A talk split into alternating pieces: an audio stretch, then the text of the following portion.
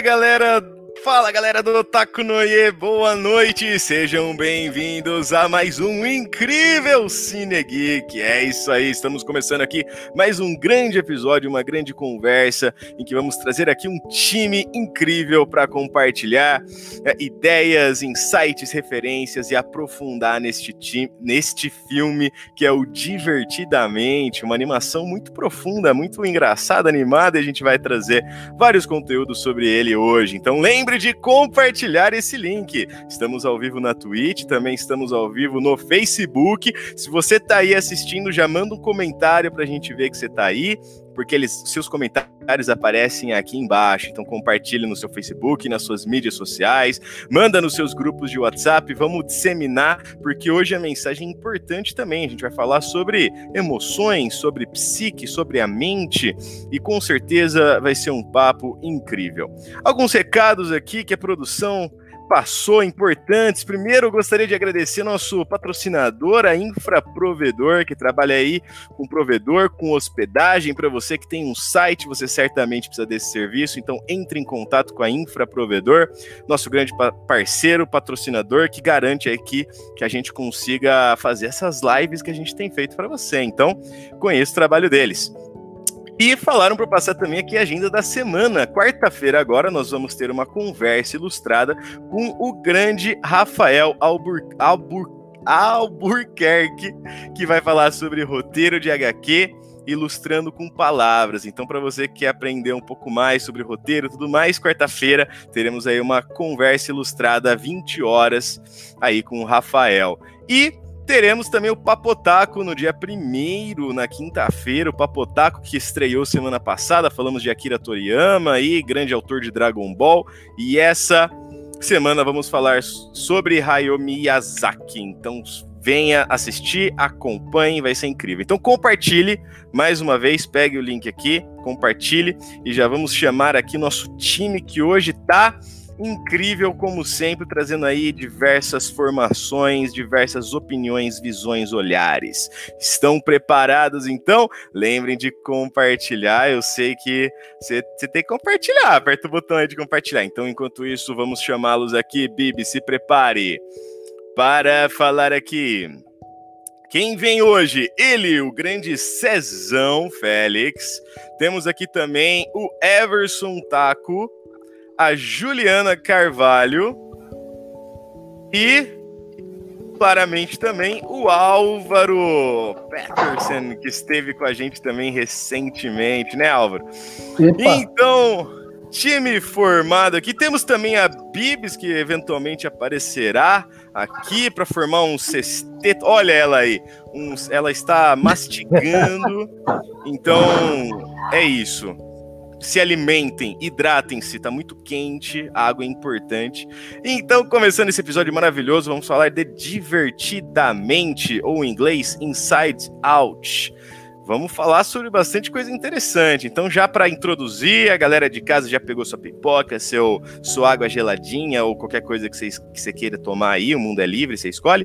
E aí a gente começa aqui com toda energia. Vamos começar aqui com o, todo mundo se apresentando aqui no, no sentido horário engasguei, né? Foi o Albu Albuquerque. É difícil falar Albuquerque, mas ele vai estar tá aí quarta-feira e ele fala como é que fala. Então, Cezão, apresente-se, fale algo, alguma menção aí do filme, aí a gente continua em sentido horário. Sou Cezão, sou ilustrador e cartunista também. E para mim, assim, é relevante dizer aqui nessa live de hoje que eu sou bipolar tipo 2 e que eu tenho DDA. E, e para mim, Divertidamente, é, foi um filme que me emocionou muito, assim, muito, porque eu tive uma, uma depressão com, com 12 anos de idade, e é a idade que a mocinha ali do filme também tem, e, e então para mim foi muito legal esse filme. Muito bem, Cezão, seja bem-vindo, hein? Everson Taco, você é, praticamente tem o nome do nosso mascote, que é Taco. O Taco, o meu é com C. é verdade. É, Bom, eu sou psicólogo, especialista em terapia cognitiva comportamental, é, e eu queria começar com uma, uma informação sobre o filme e depois eu vou falar sobre uma base do filme. Uma informação que talvez as pessoas não saibam, é, eu não sei se vocês conhecem, não sei se dá para ver, tem um livro A Linguagem das Emoções. Aqui, aqui. Quem um escreveu? Um aqui no, no menino. Sim. A Linguagem das Emoções. Isso. Paul Ekman. Ekman. Eu cheguei a fazer um curso sobre o que, que é esse, essa linguagem das emoções. Não sei se vocês conhecem a série Lie to Me, que é de é, expressões faciais, análise. Sensacional. Metaforando? E, o, é o Metaforando o, hoje em dia no YouTube? Isso. Então, e o Paul Ekman, Ekman, Ekman, ele foi um dos consultores do Divertidamente. Uau! Muito bom. E para falar do filme, é uma base é todo sentimento pode interferir nas suas emoções e nas coisas que você vai fazer.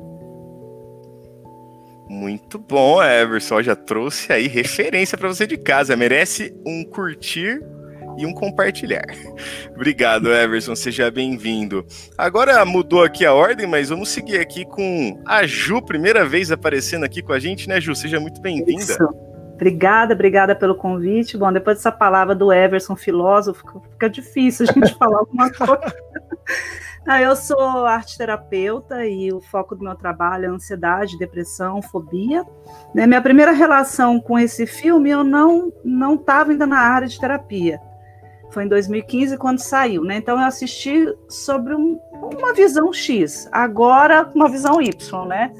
É, então, hoje eu tenho um filho também de quatro anos, então, assim, a gente vivencia o divertidamente em casa todo santo dia. Não tem, todas essas emoções são bem latentes aqui. E com os meus clientes também, né?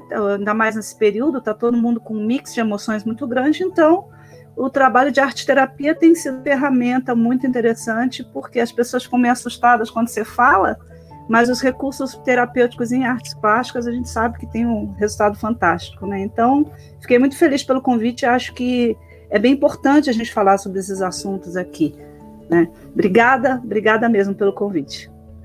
Nós que agradecemos, Ju, seja bem-vinda, com certeza vai trazer uma contribuição incrível para o tema também. E faltou aqui o Álvaro, o grande Álvaro, que já apareceu aqui também algumas vezes, né, Álvaro? Está com o microfone mutado, só para lembrar. E todo mundo de casa conhece o Álvaro, que, querendo ou não, conhece, porque o Álvaro fez parte da nossa vida. E comente aí, Álvaro, se apresente, fale, dê sua abertura. Ok, pessoal, muito bom estar por aqui. É, Everson, prazer te ver aqui, te conhecer. Ju, boa noite, Cezão, Matsu, né? E todo mundo que está aí, pessoal aí de casa. Bom, eu sou Álvaro Peterson é, e eu sou um ator. É, trabalhei muitos anos, praticamente 30 anos na TV Cultura, dentro dos conteúdos infantis, infantil-juvenis, realizando personagens, produzindo, escrevendo, mas basicamente sendo os personagens, né? Na construção dos personagens, isso é muito maluco, né? Participar disso. E adorei o convite aqui. Esse filme é muito, muito especial. É um filme que teve Oscar, né? Ganhou o Oscar em 2016 de melhor animação e foi indicado como e foi nomeado ao melhor roteiro original. Ou seja, é, a pesquisa entre Disney e Pixar, que não são pouca coisa, né? A gente fica aí pela, pela informação do Everson, fantástico, de onde vem toda essa pesquisa, todo esse conteúdo, né?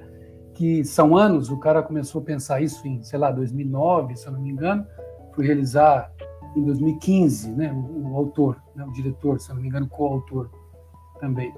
É, e isso foi muito legal porque a gente, eu adoro assistir a questão do desenho, porque é um desenho que não é só para criança, né? É um desenho em temas para adultos, ele é para o pai, para a mãe, para a criança, dá suporte a todo mundo. Agora, a tradução que eles fazem no visual, no audiovisual, de coisas absolutamente subjetivas e complexas, como emoções, né, como memórias, isso é absolutamente genial. Por isso que é um filme tão bom, tão importante, né, que ele consegue transmitir sem ser tendencioso.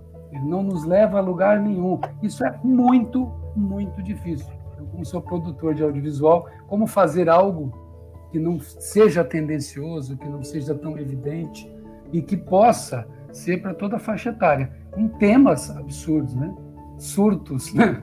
As definições de surto ali foi a coisa mais linda que eu já vi. Eu falei, uau, que demais! Mas a gente vai falando sobre isso durante a nossa conversa aqui. Muito bom estar aqui com vocês. Incrível, Álvaro. Seja muito bem-vindo. Depois você vai ter que falar que nem a Celeste. De... Toda, toda hora a gente vai falar isso, né? Vai falar para você toda live. Mas é que o pessoal pede muito. A galera pede aí para a Celeste aparecer aqui no, na, nas interações. Mas é isso, galera. Então você que tá em casa, fica pronto aí que agora o papo vai ser, ó, vai, nossa, vai ser muito legal. Acho que a gente vai ter que estender essa live aqui, certeza. Então prepare sua pipoca, compartilha aqui com seus amigos, marca os amigos no comentário, manda no direct do Instagram.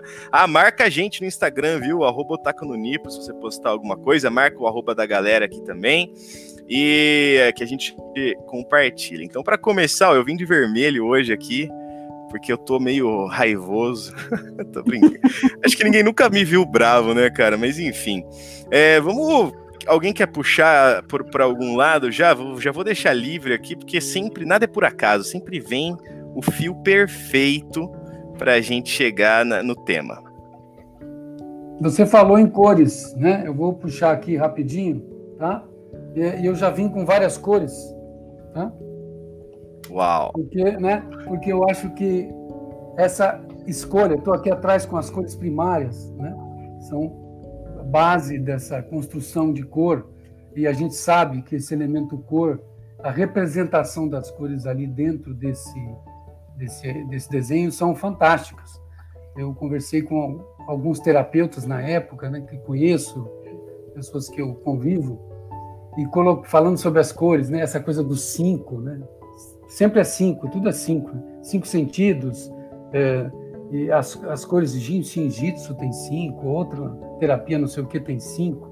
E as cores são muito. É, variam um pouco. Claro que o vermelho, é, por exemplo, em algumas é, terapias, aí, é, a raiva não é o vermelho, é o verde. Né? Alguns representado pelo verde. Agora, a escolha deles com as cores, né? Por quê? Porque quando você produz um, um audiovisual desse, ele tem que ter é, personagens que vão virar mascotes, como vocês discutiram dos Dragon Balls, ver aqueles grandes personagens que viram ícones, né? Pra gente. Então, puxa, e a leitura muito clara, né? O que, que é vermelho para criança, né? O que, que é verde, o que, que é. é no nojinho tem, tem a cor do brócolis, né? É muito apropriado isso, né? Então, é, o roxo, né? Do medo ali, aquela coisa. E um barato, porque dentro dessas cores todas, muito bem escolhidas é, e didáticas para todos nós, né? A gente tem. É, é, é, como se você for dentro do estudo da abstração, do estudo da cor, e voltar para uma interpretação. É, claro que depois você vê que no final tem uma mistura das cores, né? Que aí resolve Agora, como representar isso de uma forma tão clara, tão bacana, né, no universo infantil? É, e eu digo para vocês assim, a gente, vocês sabem disso, mas eu também trabalho muitos de vocês com o universo infantil. E a criança é uma coisa fantástica, porque o entendimento dela é absolutamente complexo, maluco, enlouquecedor, é uma viagem constante. Então, essa representação com essas bolinhas, essas coisas que vão e, aperta, e o outro entra, e a discussão, alta tecnologia, isso tudo faz parte da cabeça aí da criança. Mas faz parte da nossa cabeça, isso a gente não perde nunca. Né? São coisas lúdicas eternas. Então, é, quando eu vejo essas representações, aquelas cinco janelas, né? cinco ilhas, aquilo é tudo cinco. E com as cores e, e, unidas por aquele, né? aquela aquela sinapse, sei lá o que, é tudo bem representado. Essas, isso é muito difícil de fazer. Né? Então você vê que é uma pesquisa enorme, grandes desenhos, grandes. Eh, sei lá, deve ter uns físicos aí no meio pensando nessa. Ah, não só na questão psicológica, mas na questão neurológica, né, que deve acontecer, que mostra para a gente traçados, né? O que vem para cá distribui de tal forma, o que influencia Uhum. uma, uma coisa a outra. E a cor é determinante nisso. A gente fica entendendo é, o- quais são os sintomas ali, ou, ou o que acontece, os sentimentos, através dessas cores ali, muito bem colocadas para todos nós, tanto para criança como para adulto, porque tem coisa que eu assisto com, com netinhas, com crianças, né, que fala assim, eu falo, você entendeu aquilo? Eu falo, não, eu não entendi. Você pode me explicar? Que a criança tem um entendimento completamente é, absurdo para a gente. É a criatividade pura, né, Álvaro? É. Não, não foi limitado ainda pelo mundo de respostas certas, né? E, e esse desenho tem essa característica, ele atende essa coisa, ele meio que dá uma explicada para o adulto, essa, essa loucura toda aí, mas de uma forma bem até asséptica, né? Bem, um lugar bem bonitinho, isolado ali. E eu fico imaginando que se misturar tudo aquilo dá um tilt na cabeça. tudo muito, muito É, Você acabou Eu de explicar a minha cabeça. é tudo ali, tudo junto. acho- mas Nossa, acho realmente, É muito legal, louco essa quando a gente pensa cor, nessa representação, né, Álvaro? Tipo, da, da- a cor, a forma que eles representam. Tipo, ó, o que, que eles representam? Uma memória. É a bolinha lá, com- e aí a, a emoção predominante do momento, né? E aí isso vai para as memórias fica- do dia. Hoje eu, eu, eu revi o filme essa semana e eu falei, gente, hoje eu acordei com a bolinha azul. Ai, meu como é que eu vou fazer isso? É tipo assim, será que se eu encostar em alguém eu vou ficar com a vai ficar todo mundo tristinho? Mas Eu dá nó assim- na gente também, né? Quando a gente Dá um assiste o nó, filme, a né? gente fica assim, gente, tem esse negócio na cabeça da gente, a gente começa a questionar. Porque é isso que você falou, é esse envolvimento, né, tanto da criança quanto do adulto, cada um com a sua peculiaridade. Sabe, na época que saiu esse filme, eu fiquei sabendo que nos ateliês terapêuticos, nos consultórios, choveu criança usando as cores, que as cores facilitaram esse entendimento dos sentimentos. Assim, ela veio como uma ferramenta para aquelas crianças que não conseguiam se expor ou, ou falar dos sentimentos, elas usavam e falavam assim: ah, eu estou igual Fulano, Beltrano. Elas usavam e dali partia-se um processo terapêutico, ou no, um psicólogo, ou, ou na escola mesmo, né? Ela começou a servir como uma ferramenta muito interessante para diagnóstico mesmo de algumas questões. Essa, essa coisa do uso da cor é, em qualquer que seja a situação, você quando você aplica, você pergunta para a criança por que, que você, por que, que você usou tal cor, a criança sempre tem uma explicação, né? A cor ela é aliada dos sentimentos. E o uso do divertidamente ficou realmente no ano de 2015, 2016, ele serviu como uma ferramenta fantástica de diagnóstico. É, eu, eu, eu até ia falar sobre a cor, é uma coisa que eu peguei assim, que eu ia falar mais pro final para deixar aí no ar, mas já que vocês, que o Álvaro até começou a falar das cores dos personagens, né, a Ju, aqui ó, eu estou aqui atrás com a aqui, aqui Alegria, que ela é um dos únicos personagens que tem o cabelo de outra cor. O cabelo da tristeza, né? Oi? O cabelo da tristeza. Exatamente. E por quê? São complementares as cores, talvez, aí, né? E tem a mensagem do filme que no final a tristeza e a alegria elas se complementam. É, e você vê que aquela, como azul e vermelho e amarelo, ela tem uma irradiação luminosa ali que nos dá o verde, né? O próprio cartaz dá isso. Né? É, Tem uma, uma mistura ali. E ela também é dourada, né? Aliás, você, lembrou bem, o Everson. A alegria, ela tem uma, uma, uma coisa diferente. Ela é a única que é brilhante. Ela é acesa. E na Uhum. Riley, que é a, a personagem que a gente tá vendo a cabeça dela, e pelo jeito todo mundo tem. E a- acho genial isso também de entrar na cabeça das outras pessoas também. Da mãe, do pai, aí depois no fim, no cachorro, no gato e tal. Porque. o do gato é o melhor, né? É, o do gato. Isso explica muito gato. É, a, a Riley, a emoção líder ali, né? A que senta na cadeira do meio, é a alegria. A do pai é a raiva. E a da mãe é a tristeza. E, e isso meio que é, é- é a emoção que lidera ali as outras emoções, né?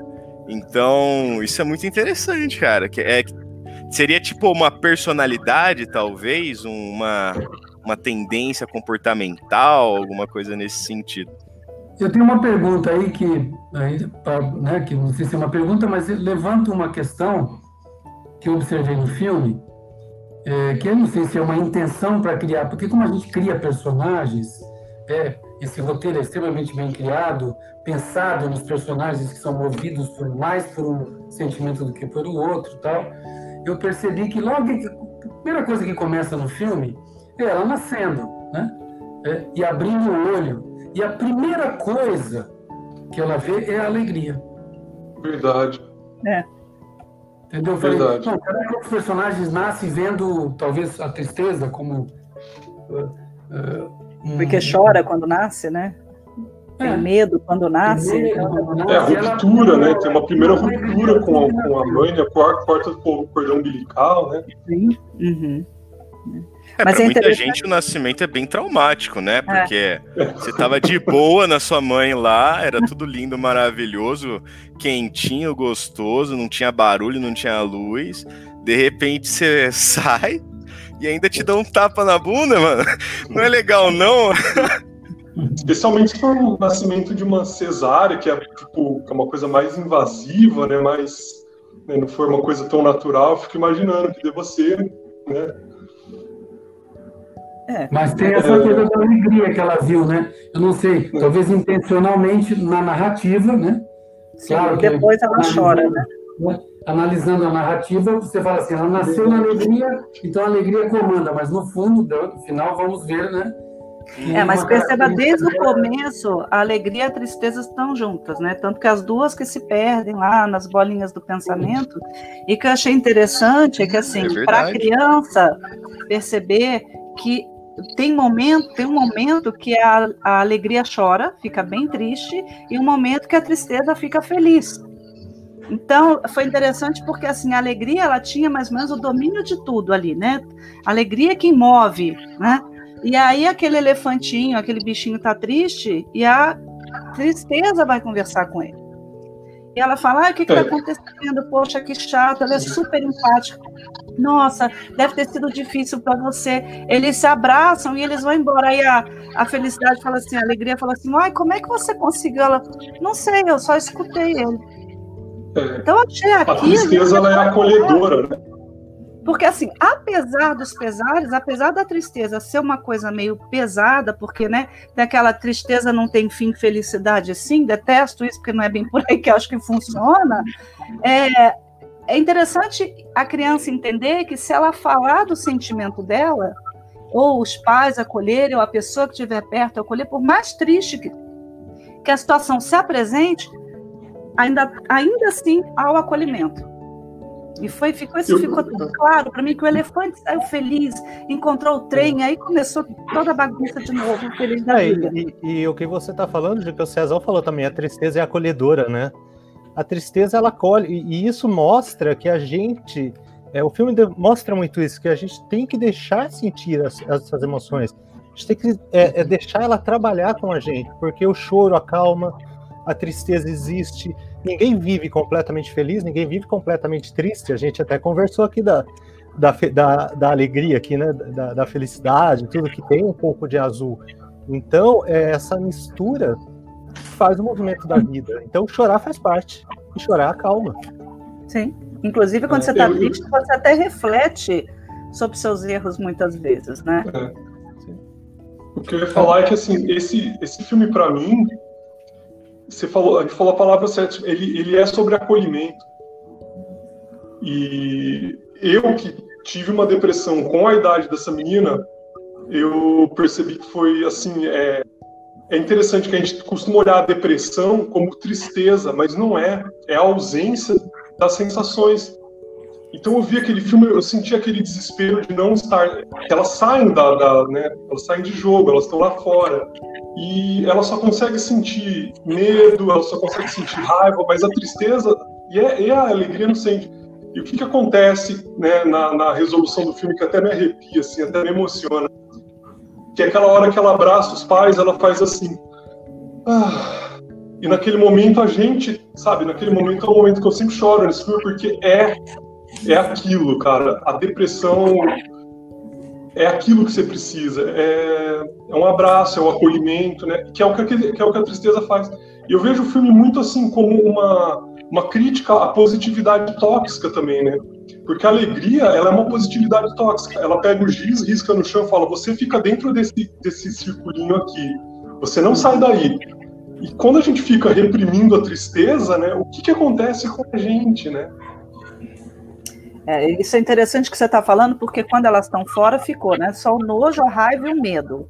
E uma coisa que eu percebi, quando ela chegou em casa, que a, a tristeza estava mexendo lá na maquininha, ela desaba no choro. Porque ela passou é. o filme inteiro numa angústia, numa angústia, e aí a alegria ficou olhando assim para ela, né? O que, que você fez?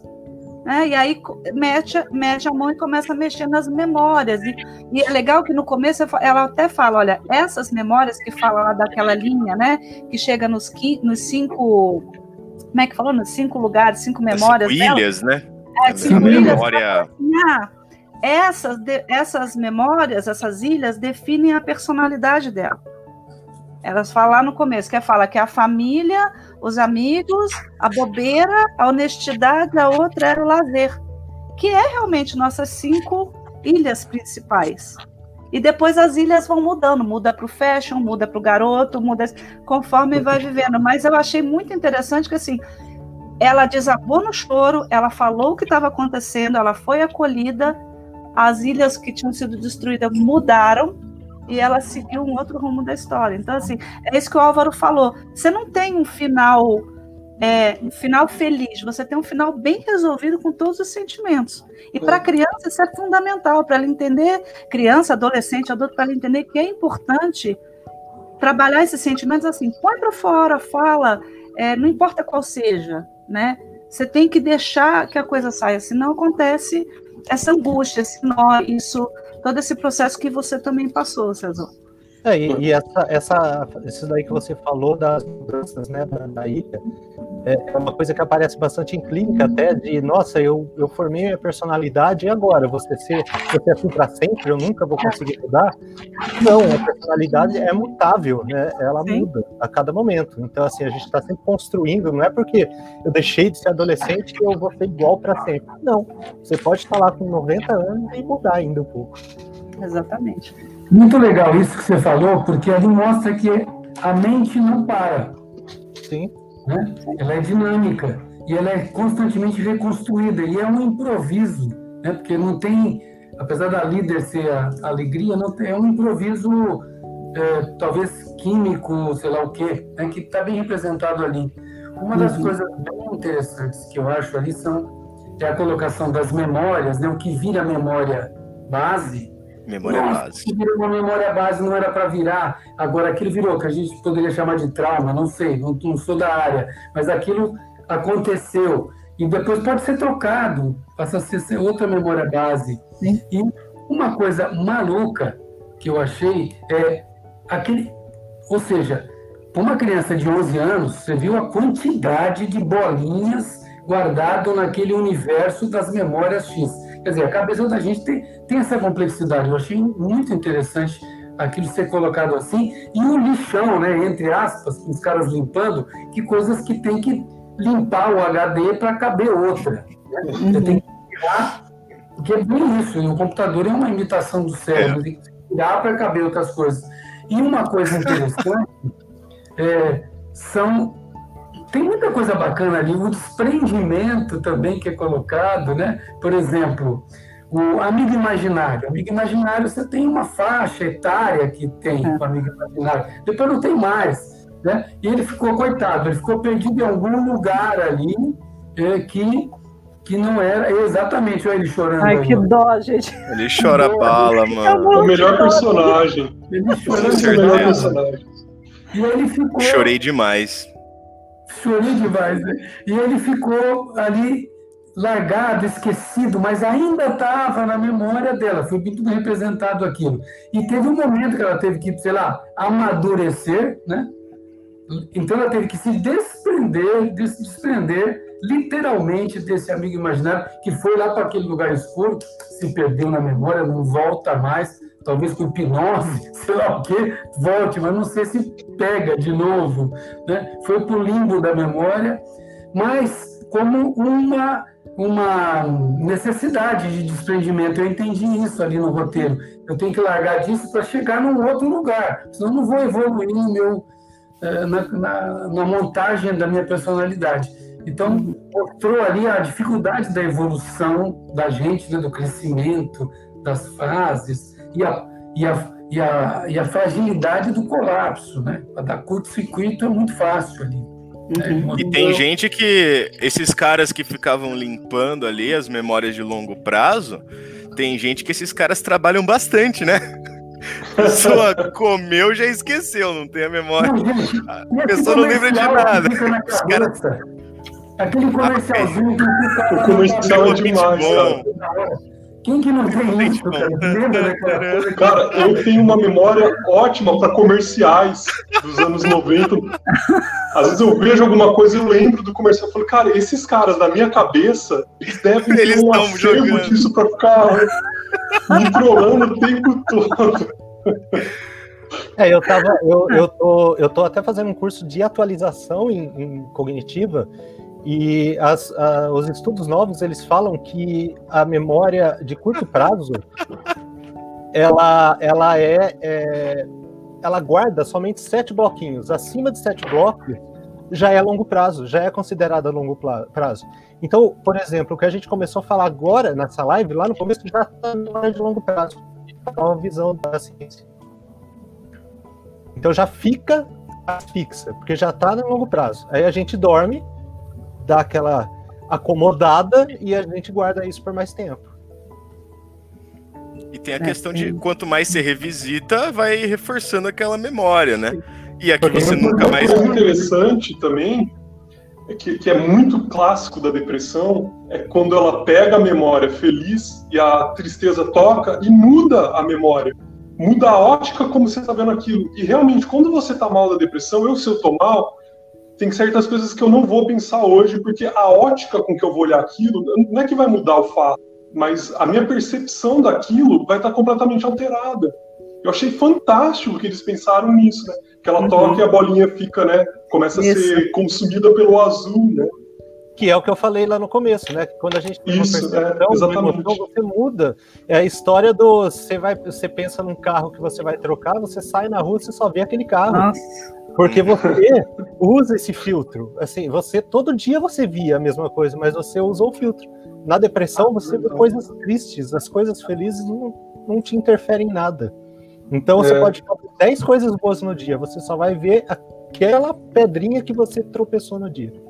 É. E até as coisas que eram felizes você olha, né? Que nem ela olhou para ela ganhando o jogo, eu acho. Né? Não, ela perdeu o jogo. Alguma coisa Sim. assim. Era uma memória alegre dela, olhou e aí ela lembrou que não foi só aquilo, que, que, que também teve uma parte traumática daquilo, né? Sim.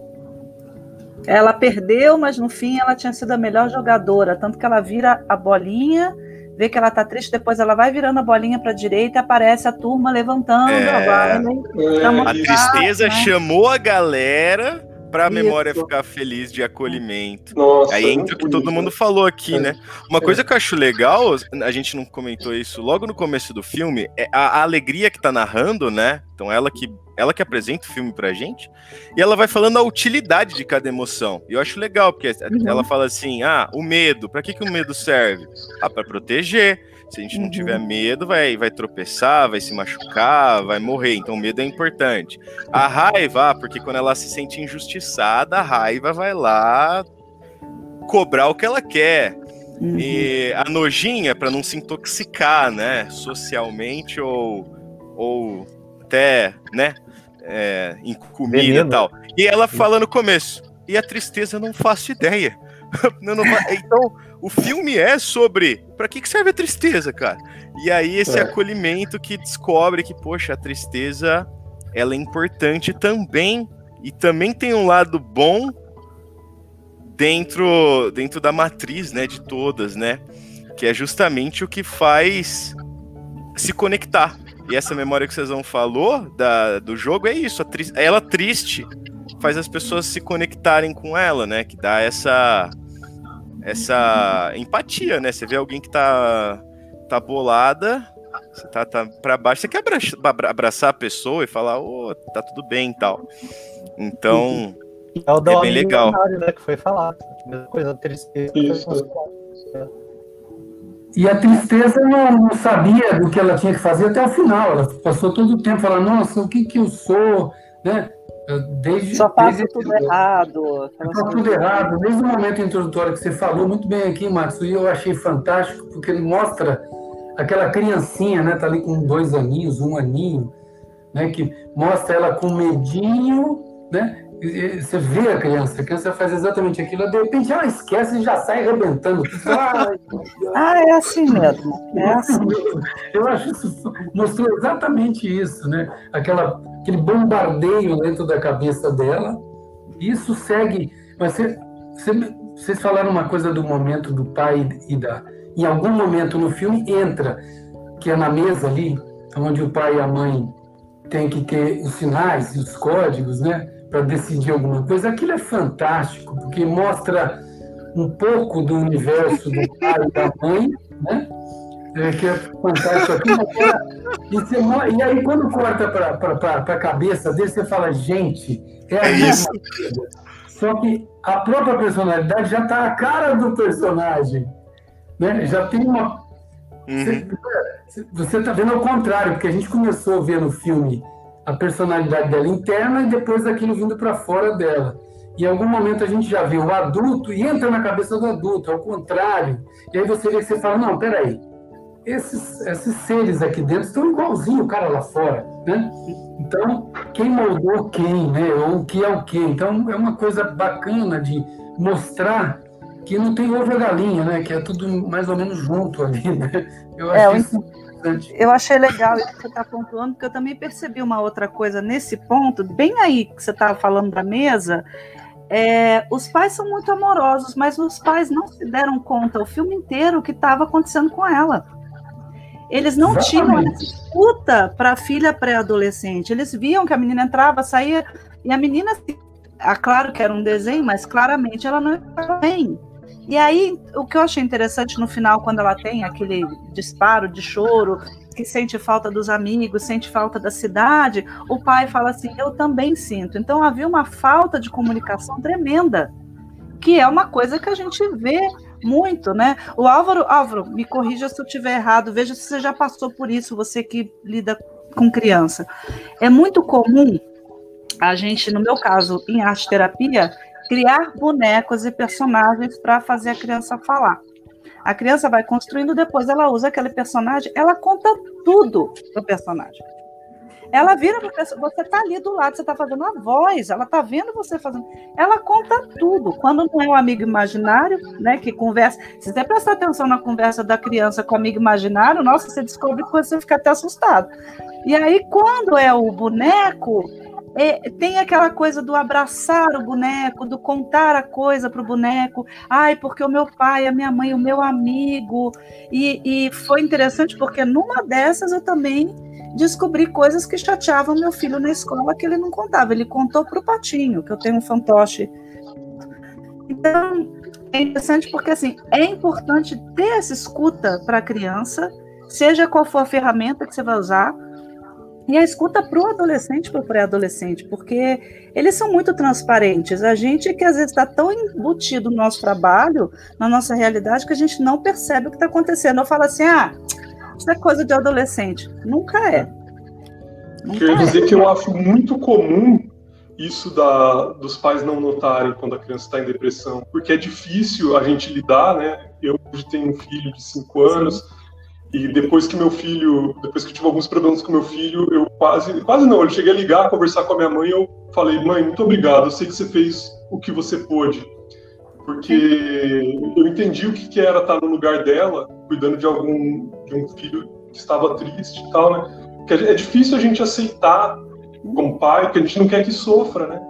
E enxergar e... também, porque tá ali todo dia com você. É. O que eu acho interessante é que várias vezes você atende uma criança ou um adolescente, você chama os pais para conversar, alguns não vão, não querem saber, outros vão e usam todas as desculpas do mundo para o que está acontecendo, e outros aceitam muito bem e, e, vamos lá, vamos trabalhar junto. Então, assim, você tem todos os perfis. Mas enquanto isso em casa, né, por que não usar um personagem para uma criança pequena e conversar com a criança, com aquele personagem?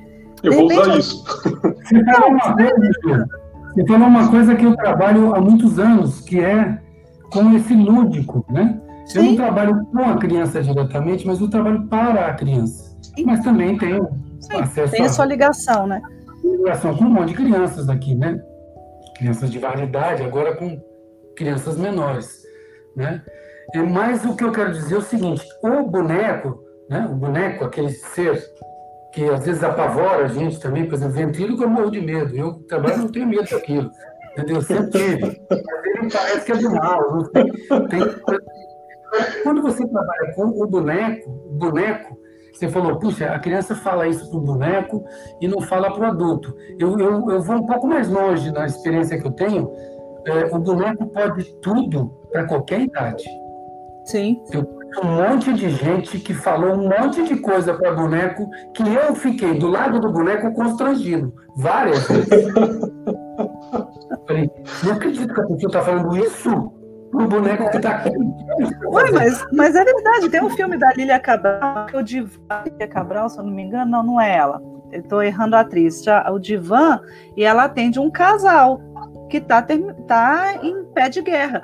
Ela dá uma boneca pro, pro, pro ator e, uma, e um boneco pra atriz. E eles começam a conversar com o boneco tudo aquilo que tá irritando no relacionamento.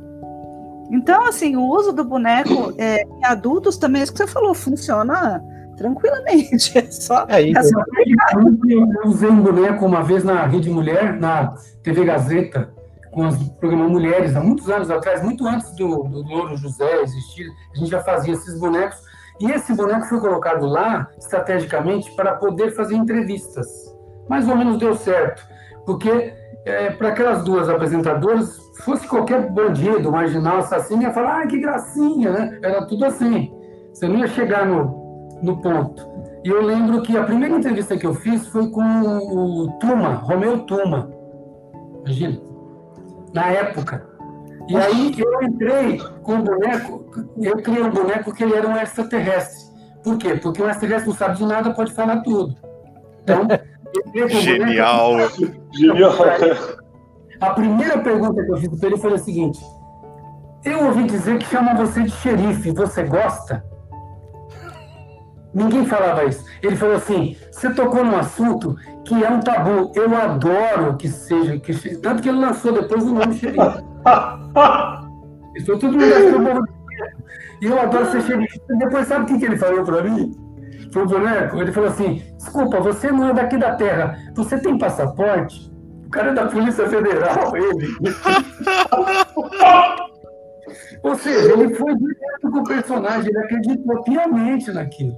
Sim. Ele conversou não comigo, conversou com o personagem. Muito falando bom. Imigrante legal, né? Né? Eu acho que o boneco, sim, tem coisa é, de chegar num lugar é, específico, sim. É que essa abstração, né? É, o que eu acho assim, é, a gente está falando até de depressão, né, de sinais, que, que aí o, o boneco funciona como um instrumento aí para liberar. E no filme mesmo, quando a, a, a Hailey, Hailey, eu nunca sei falar o nome dela, é, ah. ela tá em depressão, o que, que saiu dela? A tristeza e a alegria. Ficou o quê? O nojo, a raiva e o medo. Então, assim, é, é que é uma coisa para a gente pensar quais sinais que realmente a pessoa, a pessoa que está com depressão demonstra? Tristeza? Não é. Não é. Então, é, é, assim, a gente tem vários casos aí na mídia que mostram a pessoa está dando risada, todo outro dia acaba se suicidando. Então, será que alguns sinais fora alegria e tristeza não estão mais presentes nesses momentos? Que é para se pensar também, né? É um é conjunto de sintomas, né? E nem todos ap aparecem ao mesmo tempo.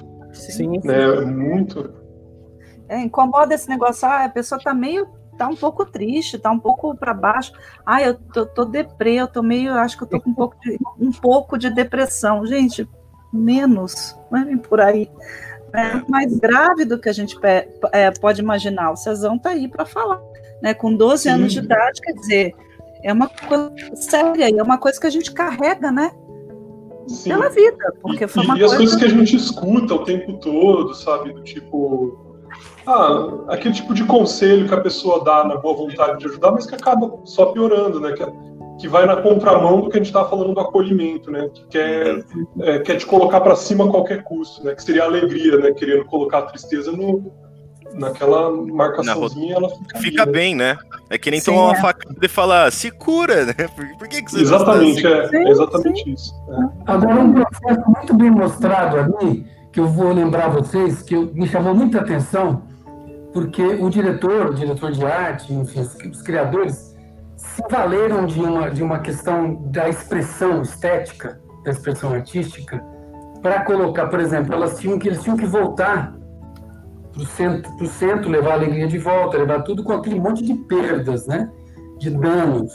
Tinha que pegar um trem. E aí, no, numa passagem da, da, de uma das memórias, que era o, o amigo imaginário, eles tiveram que passar um processo de abstração.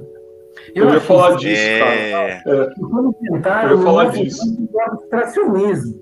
Então eles viraram reta ponto, viraram um círculo, cores primárias, não conseguiam se mexer, eles foram desconstruindo, viraram. Passou por toda uma escola ali de, de, de, de, de construtivo, de, de, de, cubismo, e depois também de, de, de, visionários e coisas assim.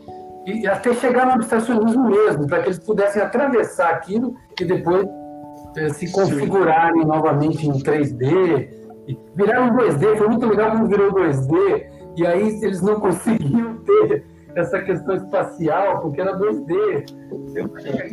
Perdeu a profundidade, né? Aí eles acabaram vendo que, tipo, como não estava profundo, eles já estavam do lado da porta, eles entram. Eles é, assim, é genial, bom. cara. É muito bom. Assim, eu, ia, eu até anotei aqui porque eu queria muito falar disso, que é a questão da semiótica, né? Que eles vão é, mexendo com símbolos, signos, significantes. Assim, se uma pergunta, algumas perguntas são muito difíceis de, de explicar, né? É, o que é filosofia, o que é arte, o que é semiótica, uma pergunta. E o cara que fez esse vídeo, esse, esse filme, conseguiu explicar para criança o que é semiótica com, com um trechinho. É genial, cara. Eu achei muito boa essa, essa cena aí. Daí eu vou além, eu diria que essa cena ela entra como se fosse a própria cabeça do pré-adolescente virando adolescente. Que é aquela cabeça que, que assim, nada tem forma, nada tem jeito, nada tá bom, tá tudo confuso. É, me passou essa ideia também, porque depois ela falou assim: ah, agora ela já tá com, com 12, 13 anos, né? E vai mudar um pouco a história. Então, isso me parece também essa transformação que acontece na cabeça realmente do pré-adolescente. Nossa, quem sou eu, para onde eu vou, né? Apesar. É ele não tem forma, né? Eu queria Exato. dizer. Se você me permite, é, Ju, até adulto, velho. Às vezes bate é uma crise de o que, que eu é tô fazendo mesmo? É, Vamos vender uma arte na praia, tá estranho. É, que aí tem crise de identidade profissional que fica, ah, meu Deus, para onde que eu vou, né? Aquela coisa também, também. Com certeza. Deixa eu contextualizar uma coisa. Né? Deixa eu só contextualizar uma coisa. Quando eles passam por isso, ele fala que é um atalho, mas você olha na placa e tá escrito perigo. E aí eles é. entram. Aí você fala. É. Olha por onde tá passando, olha o perigo que tá precisando ali na frente, mas e abstração é perigoso mesmo, hein? Você pode é. acabar. É... Você pira. E o perigo atrai, Se você né? algumas coisas, você pira. É. E o perigo atrai, né? atrai. Quando eles voltam para a sala de controle, onde aquilo realmente se reconfigurou, né, tal, tal, tal, eu achei fantástico que surgiram outros problemas, vão virar outras coisas. Tem um botãozinho que chama puberdade. Que é, o que será? isso aqui. Não. Ah, igual quando chega na conhecer um lá no estádio, né? E aí o menino aparece, os cinco sentimentos na cabeça do menino, e os cinco estão correndo, garotas, garotas, garotas, garotas, aquele desespero. Eu sei como é esse sentimento. Eu também. Muito adulto comum. Ah, adulto, mais ou menos. É, mas é realmente. Né? É muito bom, é muito bom. É, Esses detalhes, tipo, de novo, vocês falaram do- do- da hora que entra na cabeça do pai e da mãe. É genial, cara, porque uma coisa que ninguém comentou, é só, só pra trazer esse comentário, e a, a Bibis colocou as imagens, a, todas as emoções da mãe são estão caracterizadas como mulher. Todas as emoções do pai estão caracterizadas com o bigodinho, como homem. E a das Riley não. E eu não, alguém tava comentando na. Não lembro quando a gente tava conversando, que também quer dizer que às vezes a sexualidade ainda não tá formada até na, na idade da Riley. Então ainda não sabe. Ela não escolheu ainda, então ela é tudo e nada, nem, nem tem isso. Seria o lance- identidade de gênero, no caso. Exato, não tem uma identidade de. De. É, então é. é, é né? Fica sem definição. E Não, essas legal, cenas de entrar na cabeça, cara, de nossa, é assim que o homem pensa. E você fala, nossa. E eu não sei se vocês pegaram essa também. a- na cabeça da mãe, quando ela vai ver a novela, o, o gatão lá, o cara bonitão, é, fala que é do Rio de Janeiro, cara. É um carioca. É o piloto. É o piloto carioca. O piloto do Rio de Janeiro. Pô, Muito cara? bom. Que é? Pelo amor de Deus. Os, os- criadores pensaram tanto em, em fazer com que as pessoas se identificassem que, por exemplo, o brócolis no Japão não é ruim. Eles, as crianças gostam de brócolis no Japão. Então eles trocaram para pimentão verde que elas não gostam. E aí, Nossa. É. coisa que, tipo, na cabeça do pai, em alguns países está passando rock, em outros futebol, que é um, um esporte mais mundial. Europa gosta bastante, Brasil gosta bastante. Então eles trocaram algumas cenas para algumas coisas que iriam identificar as pessoas, tanto adultos quanto crianças. Porque no Japão as crianças gostam de brócolis, nos Estados Unidos não. Então eles tinham que pesar os dois É, meu filho adora brócolis.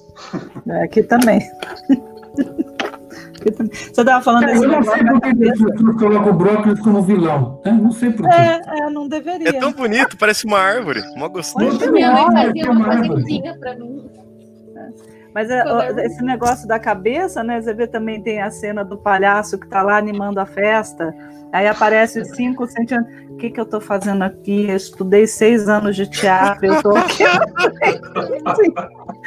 É o que passa na cabeça da gente também. Então, realmente, assim, é um filme que, se você olhar com um olhar de família, né, mesmo assim, assista sozinho, não precisa necessariamente assistir com a criança, né? Se você puser um olhar de adulto em cima, nossa, você vai ver tanta coisa interessante e tanta coisa que você pode melhorar ou, ou organizar dentro da sua dinâmica mesmo.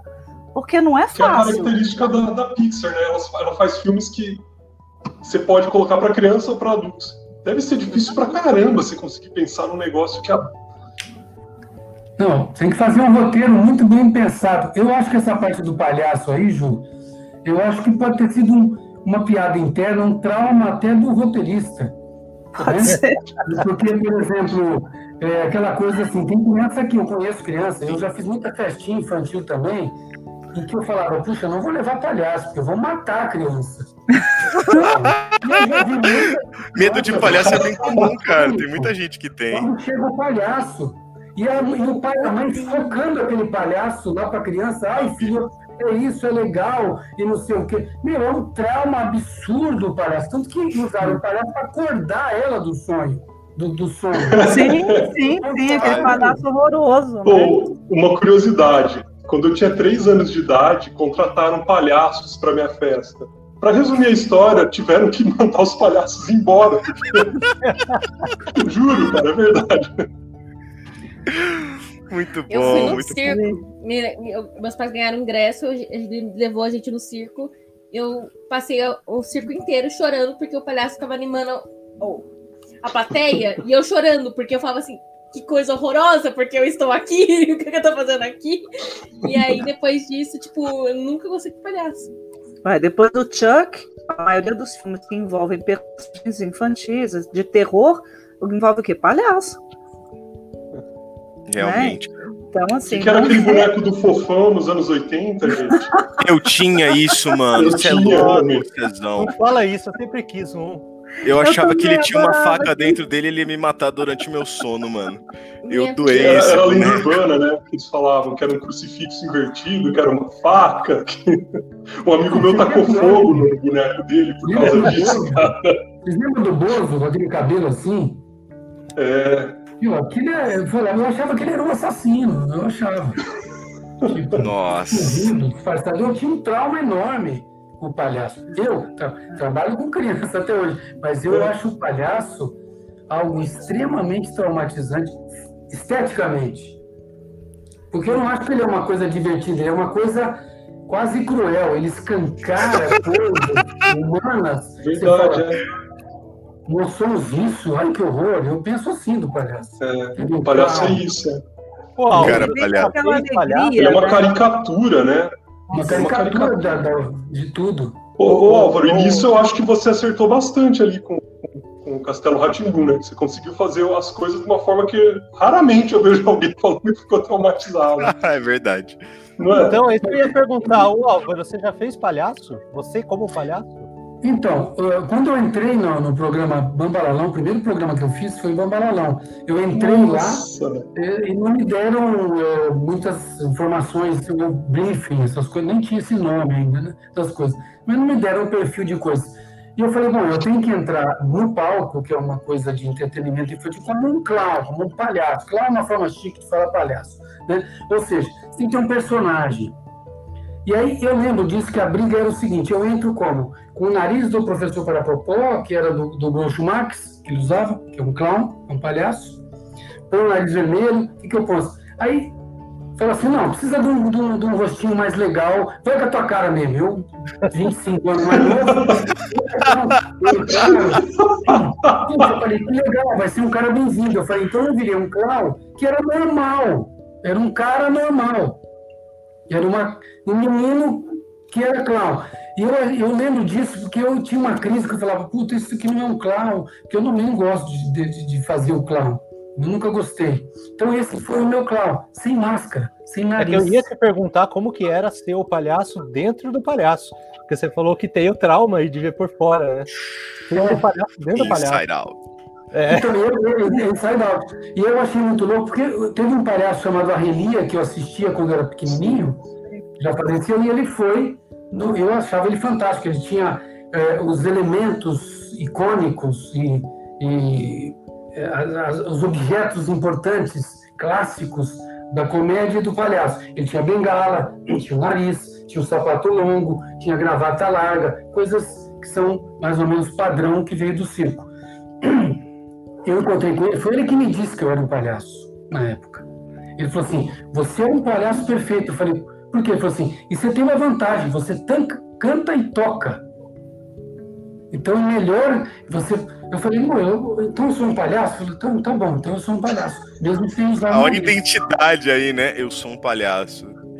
Aí entra as emoções pensando, Mas, será? mas, ó, É, mas não baixou a raiva, não, baixou, a- baixou a alegria, não baixou a raiva. Que palhaço, o quê? Né? Não, Eu morro de medo. Foi Eu eu morro de medo de palhaço. E na escola, pra mim ver se eu conseguia perder o trauma de palhaço, tipo, menos passar na mesma rua que o palhaço e não sair correndo, que eu já fiz várias vezes, por acaso, eu tive um trabalho com as crianças e eu fui e falei assim: não, vou com as minhas amigas, hoje a gente vai se vestir de palhaço e vamos fazer o trabalho com as crianças. E eu não consegui terminar minha maquiagem. Alguém teve que terminar pra mim, eu não consegui me ver no espelho. Nossa. Eu chorava. Nossa. Eu chorava enquanto eu maquiava. Tipo, tentava fazer a boquinha tipo, de bonequinha, os negocinhos, e eu chorava, assim, ó. E eu ficava desesperada. As meninas tiveram que terminar minha, meu, É isso minha que eu, queria, que eu maquiagem. queria entender. Se vendo de dentro era igual. É. Igual, Você É. se vê como um monstro. Você não É vê que tem como... gente que acha que fobia, a Ju falou de fobia no começo. Tem gente que acha que fobia se trata se expondo ao agente fóbico. E a gente sabe Não, mas que é uma péssima ideia fazer isso. No geral, não dá certo. Tem um outro filme que vocês poderiam fazer em algum momento, que é o Coringa, que é exatamente esse- essa coisa do É, a, gente, palhaço. a, gente, a gente fez. E Ainda tem, foi tem no o- início tem isso o- aqui. O palhaço, né? é, que ele vem do bobo da corte, né? E o bobo da corte tem um elemento do espelho. né? E o cajado dele tem a cabeça dele mesmo ali. Tipo, tem essa coisa dele se ver, né? Dele rir de si mesmo. Eu acho que, que tem muito a ver com a, com a pergunta, né? Eu acho que o uso do palhaço, se a gente for pensar, por exemplo, até em termos do filme, né, e, e outros paralelos, é, é, aquela coisa que falaram, ó, ele foi usado para acordar a Riley, né, já, ó, cuidado, não faz barulho. Então, assim, as duas, tanto a alegria quanto a tristeza, estavam com medo, né,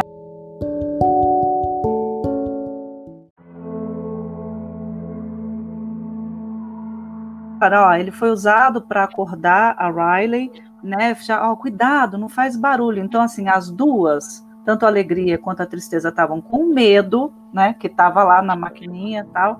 É, eu achei interessante essa mistura de sentimento. Mas olha eu, o que eu acho curioso. Você tem essa questão do palhaço, que tem que tomar cuidado, aí ele levanta, é aquele monstro e assusta todo mundo. Mas você também tem os palhaços que vão nos hospitais para alegrar claro. a criança. E aí, qual é a diferença? Eu estava vendo o documentário do Doutores da Alegria, eles falaram: você não pode entrar de cara, porque o palhaço realmente dá medo. Você tem que começar a usar o batente da porta para fazer uma piada, entrar com o pé primeiro, porque o nariz é o mais chocante, depois vem a boca. Então, é, Álvaro, quando você entrou como palhaço no nosso querido Bambalalão, né? É, você entrou, mas como um clown na, numa posição assim mais leve. Então, por isso que claro. teve essa aceitação, porque a criança é aquilo, ela vai expressar. Eu odeio. Eu, até hoje, por exemplo, não é palhaço que me assusta, mas aqueles personagens que ficam em shopping, que o olho fica na boca e você tá uhum. andando, eles vêm atrás de você, é o urso, é o coelho, é o sei lá o quê. Eu já dei um soco num, porque ele veio atrás para mim. Olá, eu tava com a minha filha, eu virei para trás e dei um soco nele. Entendeu? Então, assim, e eu, adulta, tá? Então, assim, é todo um, um, o contexto, assim, todo o nosso sentimento, né, ele é ligado ao contexto que você tá.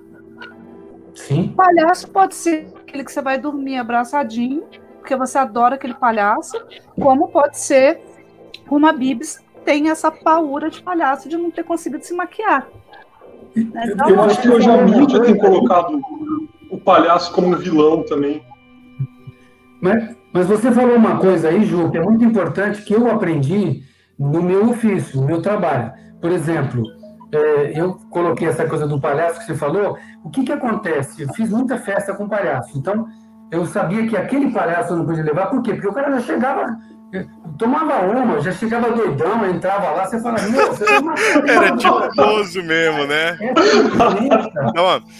essa diferença do profissional. Entendeu? Se você um profissional que trabalha com a criança, ele vai pegar de leve, né? Ele vai chegar com tranquilidade. Então aí entra, por exemplo, você ouve, por exemplo, trabalhos com palavra cantada e outras coisas todas que a própria TV Cultura sempre fez, porque tem exatamente esse cuidado com esses elementos todos que circulam na cabeça da criança. Né? Você não pode chegar com um vermelho na cara dela, assim, você, você assusta as crianças. Eu tenho boneco, trabalho com vários bonecos. Então, ai, faz um bonequinho para o meu filho. Eu já vejo a criança, vejo se ela tem dois anos, se ela tem três anos. Eu falo assim, chega aqui perto, eu falo assim, não, eu vou ficar essa distância você deixa o teu filho aí, tá? E se ele ficar atrás de você, você vem, deixa ele vir, tá? Ele vai vir devagarzinho e se não tiver sucesso, ele põe a mão. Se não tiver, você deixa assim que tá bom demais. Agora, você imagina, você vai lá e enfia um boneco na cara do moleque ou da criança? Não, não dá, não dá. é, realmente é... Trauma na é, aí né? Uma coisa filme. Fazer uma pergunta psicológica. Duas perguntas que, que eu tenho dúvida minha mesmo, assim. E sem quem, se tem dúvida também, aproveita e pergunta aí que a gente coloca aqui. Duas perguntas que eu tenho. Eles representam o inconsciente ou subconsciente, né? Uma palavra mais antiga, como aquele lugar tenebroso onde o palhaço gigantesco estava escondido. E que seria um lugar onde a gente guarda nossos traumas de um jeito fechado e tudo mais. E como que é isso mesmo? E dois, qual que é a diferença de sentimento e emoção que alguém falou uma hora e agora eu fiquei com isso? Que, qual que é a diferença? Tem uma diferença? Sentimento é uma coisa, emoção é outra? eu posso, ó, na cognitiva a gente não usa a palavra inconsciente, porque a gente parte do princípio que inconsciente vem lá do Freud, psicanálise. Então a gente usa o não consciente. É a mesma coisa, só muda a nomenclatura. Tá? É, e realmente, tudo o, o, que eles quiseram dizer é tudo aquilo que a gente não consegue encarar, ver diferente mesmo, fica lá dentro. E fica lá dentro e pode bagunçar. Porque a hora que você pega, você pode pensar uma parte de um todo. E essa parte do todo pode vir distorcida. E aí ela pode interferir na sua realidade, de como você enxerga alguma situação. E aí, dependendo de como você enxerga, vai ter o seu sentimento. Você pode ficar triste, com medo da situação, que pode vir até disso que você estava falando de palhaço. Por que esse medo de palhaço? Da onde vem? Alguma coisa lá dentro tem. Para gerar esse medo. Né? Por que, que uma pessoa não tem medo e a outra tem? Não é uma coisa perigosa que todo mundo vai ter. Então, por que existe esse, esse medo? Tá? É, a, gente, na arte terapia, a gente fala de, ao contrário da cognitiva, a gente fala do inconsciente, mas do inconsciente coletivo, né, que muitas vezes, assim, aparece nos trabalhos. Então, é, a gente até, eu e o Everson, a gente conversa bastante até, troca figurinha a respeito de, de pacientes, esse e aquilo? Porque é, no meu caso, no meu trabalho, o que, que eu vou fazer? Eu vou, eu vou lançar mão de recursos das artes plásticas para a pessoa conseguir colocar para fora aquilo que está realmente incomodando, né? E é, acontece muitas vezes, por exemplo, eu falo sempre que o arte terapeuta ele tem que entender o limite, porque tem coisa que ele vai, tem situações que do trabalho, né, vai aparecer, não é a gente que vai olhar e vai falar, olha, você fez tal coisa, a gente vai olhar e vai conversar com a pessoa para ver o que, que ela fez, seja criança, adolescente, adulto, idoso, não importa. Dependendo do caso, a gente encaminha. Eu já, já encaminhei é, paciente meu para o Everson, por exemplo, para ele dar um, um, fechamento, mais ou menos, numa situação que estava empatada, porque não ia. E aí o Everson, com o conhecimento dele, deu o deslanche. Então é, é, é, é interessante você ver que assim, existem trabalhos de parceria né, que que trabalham com esse inconsciente ou, ou não, né, como, como é o meu trabalho versus o do Everson, mas que se completam né, dentro de uma necessidade. Então, por exemplo, eu, eu sempre falo assim, ah, tá, a criança está com raiva, por exemplo, eu oriento usar massinha, né, porque a massinha soca, o argila e brinca e faz aquele trabalho e tal. Ali pode se soltar algumas coisas, a pintura faz com que a criança solte as emoções e acabe falando o que está acontecendo, né? Como eu falei lá atrás, que os, os personagens do Divertidamente foram muito presentes né, nas sessões. Então, a, é a forma como existe a expressão artística que a gente chama, é, literalmente. Né? Então, eu acho, eu acho interessante que, apesar do meu trabalho ser, ser diferente do do Everson, às vezes eu lanço mão dele e ele já me, me consultou para lançar mão também de uma cliente dele.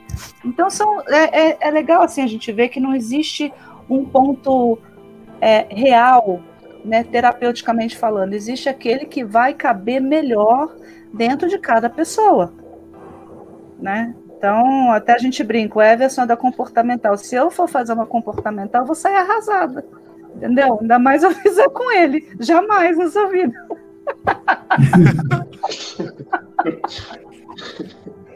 Brincadeira, só elogios, porque realmente ele me ajuda bastante. Mas vê que interessante. Então, assim, essa coisa do. É, as pessoas são diferentes, né? E aí é. as, as linhas da psicologia acabam.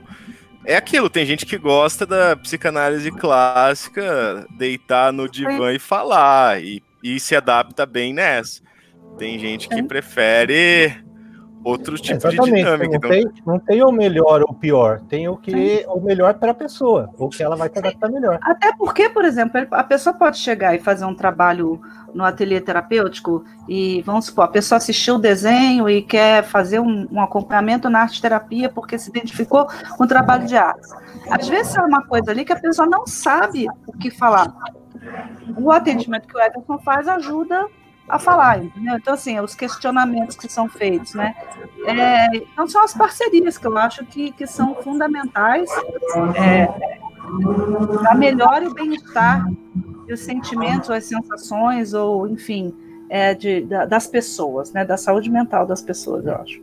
Agora, imagina a pesquisa, né? Que a gente percebe em trabalhos como esse, do Divertidamente, tem vários, a Pixar, a Disney tem, é, em cima de elementos assim para chegar num resultado estético meio dentro de um, de um entendimento geral, né? Ou seja, mais ou menos no entendimento, porque uma vez que a função do entretenimento é essa, né? Que você possa usar, por exemplo, toda a parte artística para conduzir a sua narrativa. Então, por exemplo, você tem aí construção de cenários, você tem cidades, né? Tem várias ilhas, cidades. Como é que é aquele edifício? Como é que composto de quais elementos? É, qual é uma central que tem ali? Então pensa num como eu vou construir dentro de um filme, né? É, essas questões estéticas, espaciais para localizar o, o espectador nisso. Então, com certeza, muita pesquisa eles fizeram, muitos colaboradores, mas também tem uma interpretação que aí é artística, que aí é o, o grande mérito dos diretores, dos criadores, de chegarem a uma forma clara, colorida, né? de colocar todas essas situações e na condução dos personagens, né? Que conduzir personagem, você, ah, vou dividir em cinco, mas exatamente quais eles são. E quando o personagem é muito bem construído, ele tem vida longa. Isso é muito mágico na construção é, porque lida exatamente com arquétipos.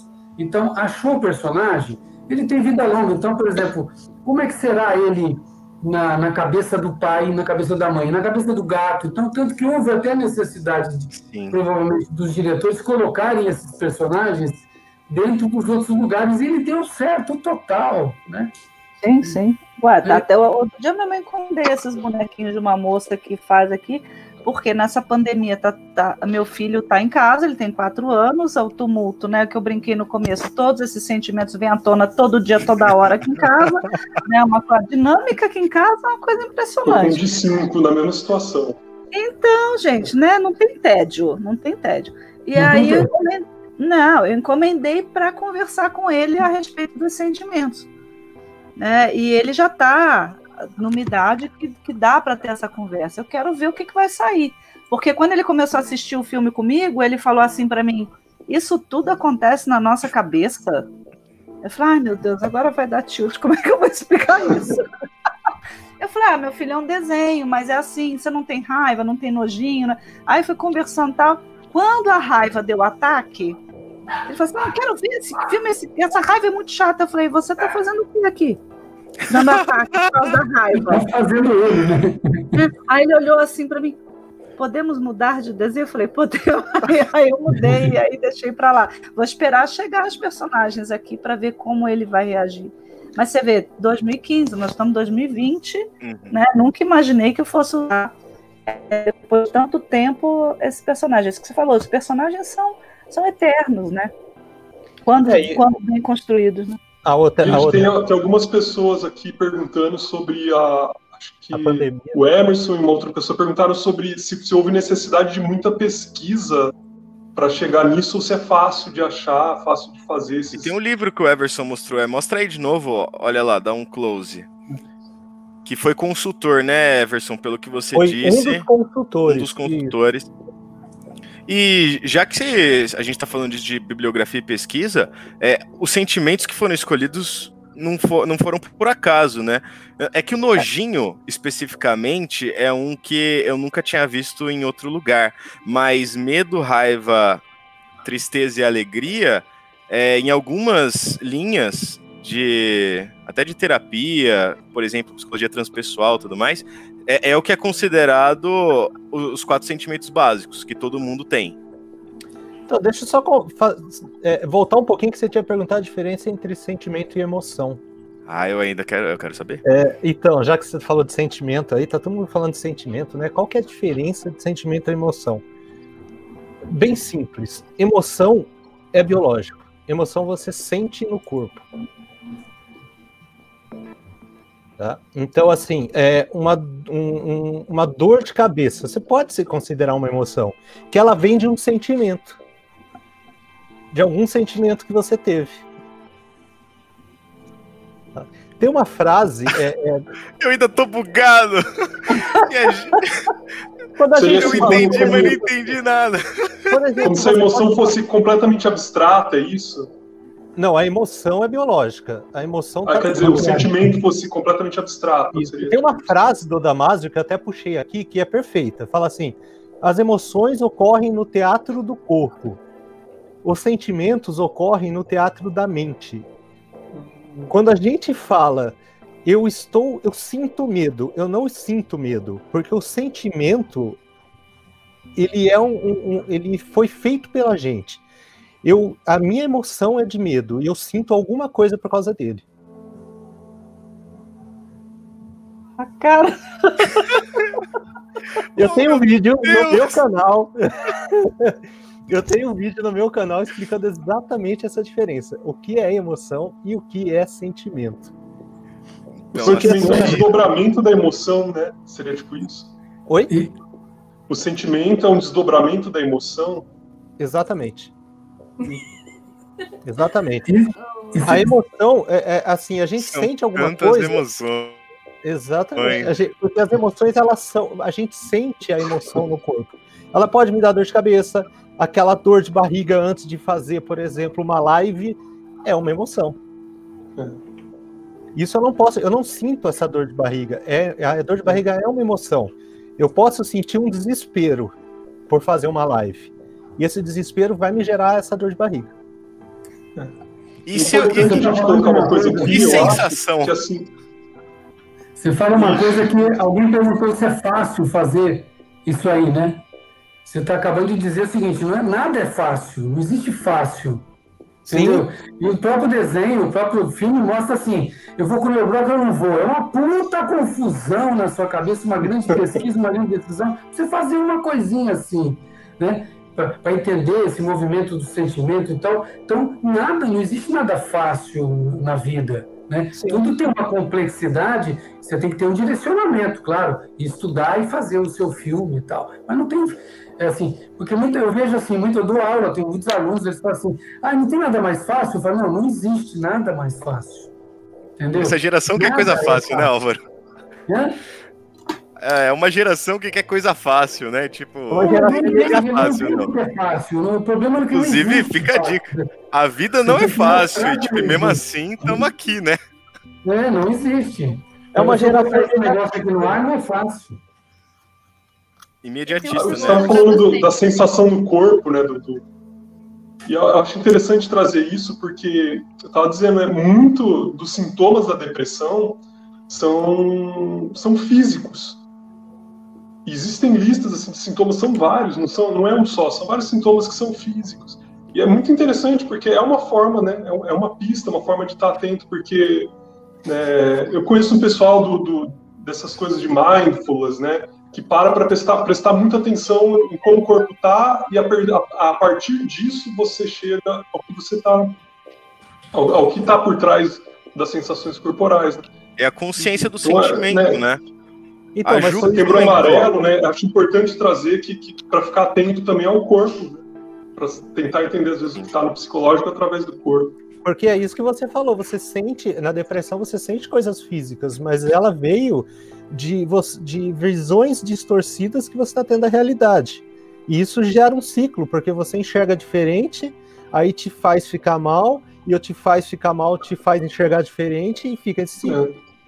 Pô, até a percepção de cores, quando a gente está muito deprimido, ela, a pessoa fala, ah, você está vendo um mundo cinza e tal, mas de fato a percepção de cor ela, ela é alterada. Então é muito é, eu tenho um amigo que está em acompanhamento pela depressão. Ele fez um vídeo outro dia muito bom, por sinal, contando toda a história. A gente já se conhece há muitos anos, mas a gente não sabia desde quando que isso estava vindo, e não é uma coisa de agora, é uma coisa assim de anos que tem se arrastado e que não tem tido a devida atenção, passou por um medo, passou por uma ansiedade, da sociedade um transtorno, um transtorno de depressão, sabe? É, é uma coisa bem, bem complicada. É, até você decidir buscar o tratamento para você se aceitar, aceitar que você está doente, assim, ainda mais num mundo onde, onde nega, ou, né, onde, é. onde tem essa positividade tóxica, né, que eu até comentei no começo. Sim, e é interessante você, você parar para pensar assim, é triste, mas é curioso que assim, é uma média de 20% dos casos de ansiedade, transtorno de ansiedade vira depressão. Ou seja, porque uhum. você tá lá, não, isso vai passar, isso vai passar, toma um remédio para dormir, ou toma um remédio para relaxar, ou toma isso, toma aquilo. É, esse meu amigo falou uma coisa fundamental. Ele contou toda a história dele, contou tudo o que aconteceu, inclusive né, o pensamento suicida e o filho pequeno. Ele tem um filho de 10 anos, uma filha de 5, alguma coisa assim. E ele falou assim: hoje eu falo porque eu adoro falar sobre o assunto e eu acolho pessoas que não perceberam ainda que estão. E ele fala assim: o melhor acolhimento é ouvir. A gente precisa ser ouvido, né? Porque não é uma frescura, não é uma tristeza qualquer, não é uma coisa.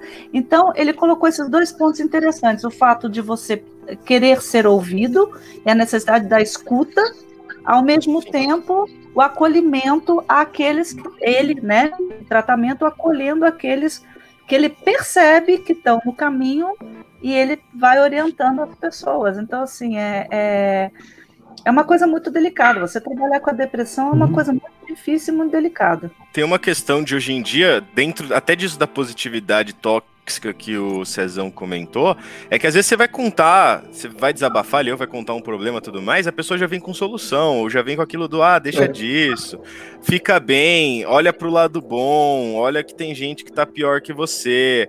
Aí você se sente obrigado a estar tá bem o tempo inteiro. Aí faz o lance que o Cezão falou também. Bota tristeza ali num círculo, é. senta aí quietinha, vai acumulando e aí fica. É, eu não sei, mas, mas assim, muita. Desculpa. Não, não, eu falar, e aí, né, porque você não consegue. Falo,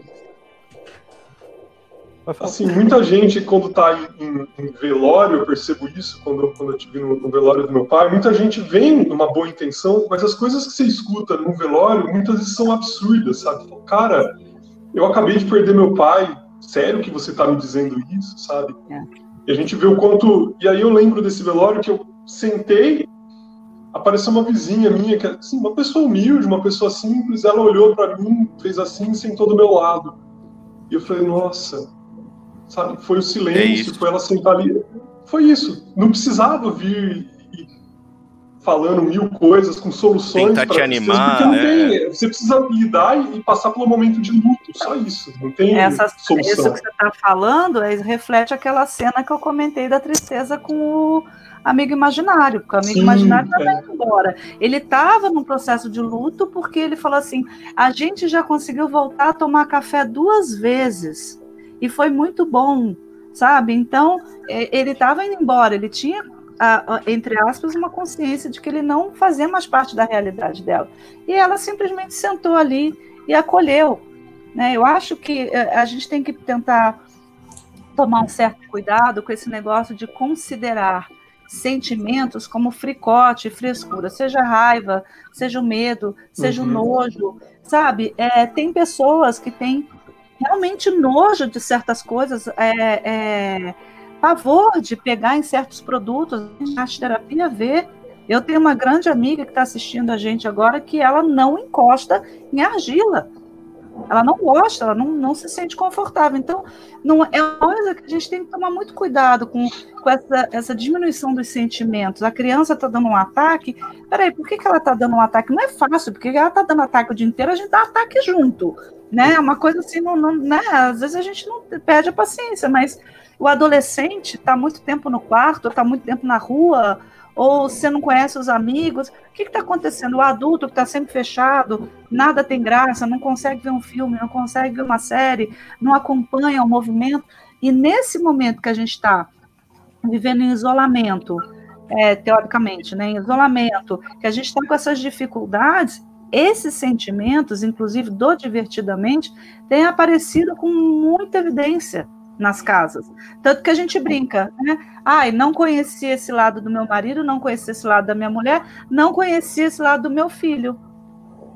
É, na verdade, a gente não conhecia um lado da gente mesmo, eu vejo. Também. Olha, eu digo que assim, essa, esse momento de casa, para mim, não é de todo ruim. Eu tenho trabalhado mais, apesar do Rafael estar em casa, eu tenho trabalhado mais, eu tenho inventado mais, porque eu não tenho perdido tempo com certas coisas.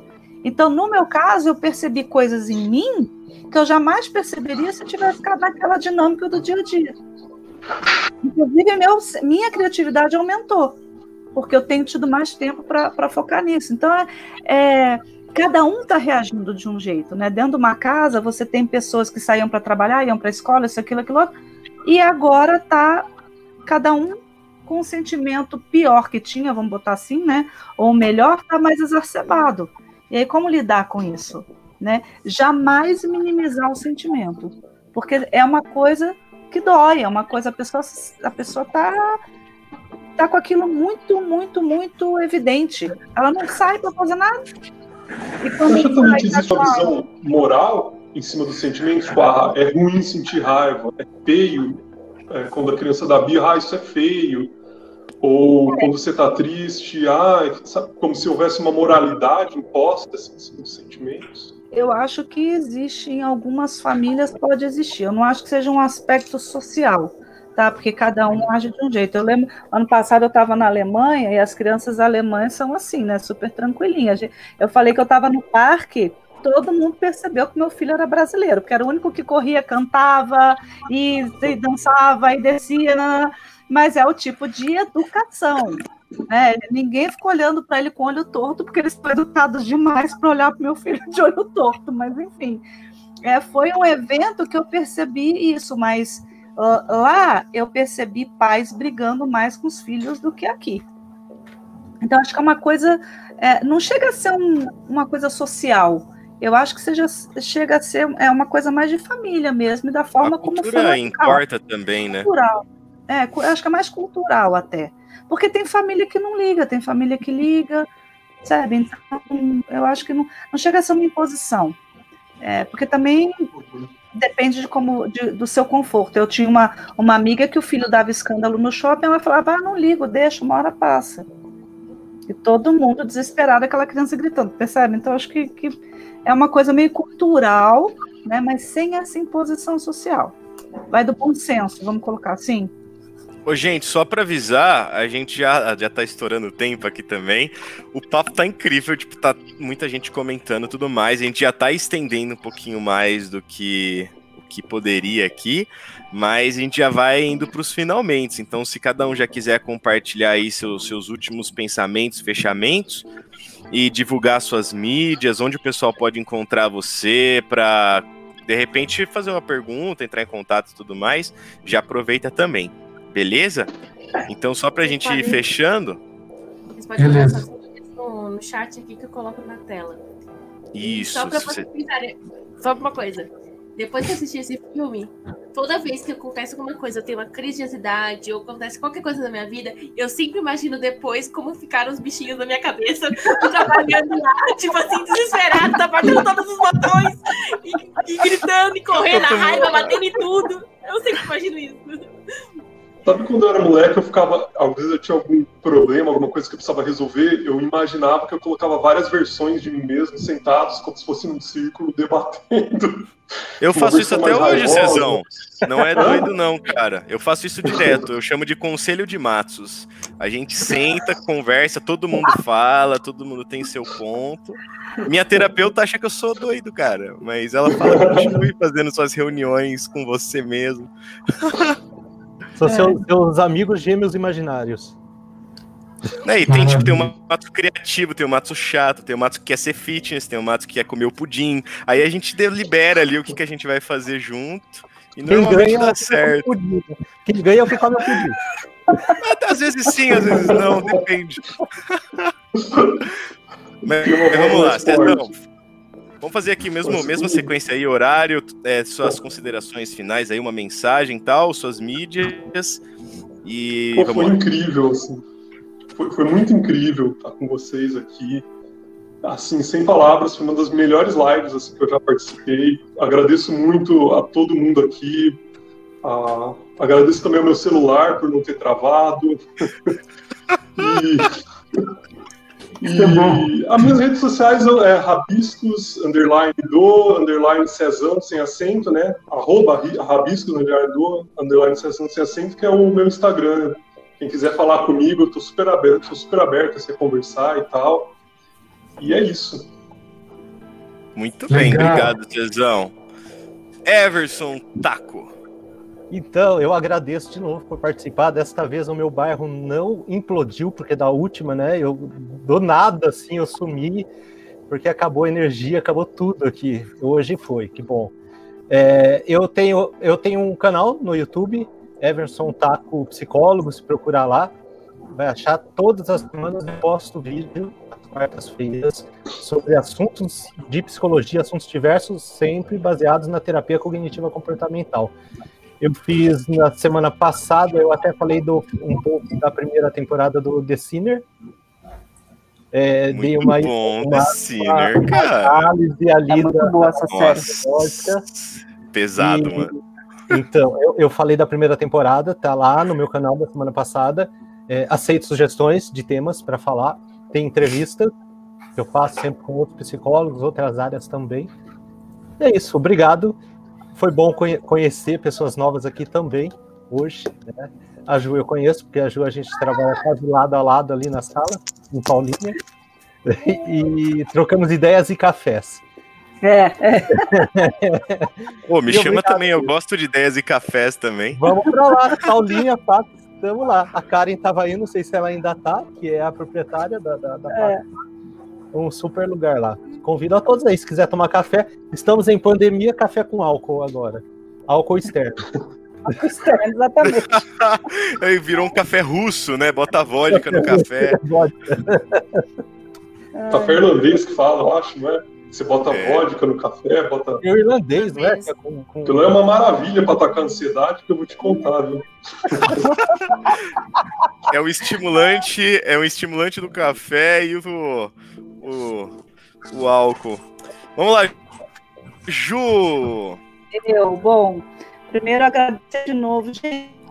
Eu tenho recebido elogios aqui pelo meu WhatsApp, que está aberto, o pessoal está gostando tanto. Eu achei que foi assim, uma equipe tão afinada, foi tão gostoso fazer. Nossa, sensacional. A Karen, que o Everson é, mencionou, também é minha terapeuta, tadinha. Né? Faz um tempo que a gente não se vê, por causa da pandemia. E eu queria fazer um comentário aqui. É, eu tenho uma filha mais velha, que é terapeuta ocupacional, trabalha em, em não sei se vocês conhecem, o Bairral, que é o hospital psiquiátrico. E então ela está bem, bem focada nisso, ela tem 25 anos, ela está participando aqui, ela fez um comentário, eu queria passar, porque eu achei muito pertinente que a gente estava falando negócio da, dos sentimentos, né? Então ela colocou assim: se a gente não legitimiza os sentimentos, a gente não aprende a lidar com eles, seja qual for. Então, se eu estou sentindo, eu tenho que elaborar aquilo e não jogar para debaixo do tapete. Só que lidar com ele é um processo muito complexo. As pessoas escolhem a zona segura, que é ruim a longo prazo, a famosa zona de conforto. Né? Não vou falar, deixa do jeito que está, que vai ficar tudo bem. Então, assistam o desenho, assistam sozinhos, assistam com as crianças, façam uma reflexão. Esse filme ele tem várias aberturas para observar a nossa vida, o nosso cotidiano, além da beleza que ele traz para a gente, que, não, que é, novamente, aquilo que o Álvaro falou, não tem um, um final feliz, tem um final, e é a vida, e é a famosa frase vida que segue. Né? É, é fantástica, para fazer esse debate e vou continuar assistindo o trabalho de vocês, porque eu adorei, achei o grupo muito gostoso de fazer. Everson, obrigada também, viu? Pela indicação aí. Bibs, obrigada pela participação. Álvaro, Cezão, Matsu, beijo para vocês, adorei. E ó, o meu Instagram tá aqui, tá? É, essa que é, que é o meu canalzinho por enquanto. Muito bem, obrigado, Ju, bem-vinda. Grande Obrigada. Álvaro, eu vi que você pegou alguma coisa também, eu quero saber o que, que é. Então, dê seu recado aí, suas considerações e seu contato. É, na verdade, eu peguei um coçador de costas aqui que eu estava com. então. o que eu peguei, mas tudo bem, não tem problema algum. É, gente, essa turma está muito boa. Eu também estou recebendo os WhatsApp está muito legal essa conversa. Está muito bom nossa, nossa conversa. Eu fico muito grato de estar aqui com vocês. Eu agradeço mais uma vez o convite de vocês. Tá? É, demais, é, Everson, demais, Ju, conhecer vocês. Meu contato está aí, isso é meu Instagram, tem o Facebook também. Entre em contato, vamos ficar em contato. Acho muito bacana que essa troca, que eu acho muito bem-vinda que o pessoal aqui do Otaku está fazendo, é essa troca de conhecimentos, troca de. Isso é o que gera, por exemplo, um filme desse foi feito com toda essa troca, né? com todo esse, é, esse movimento. Acho muito legal. E uma coisa que você falou aí, Ju, que é muito bacana, que é a gente trabalhar aqui com reflexão, e, mas o desenho nos mostra isso, assim como muitas coisas, é, que a gente tem que trabalhar com reflexão, mas também com diversão.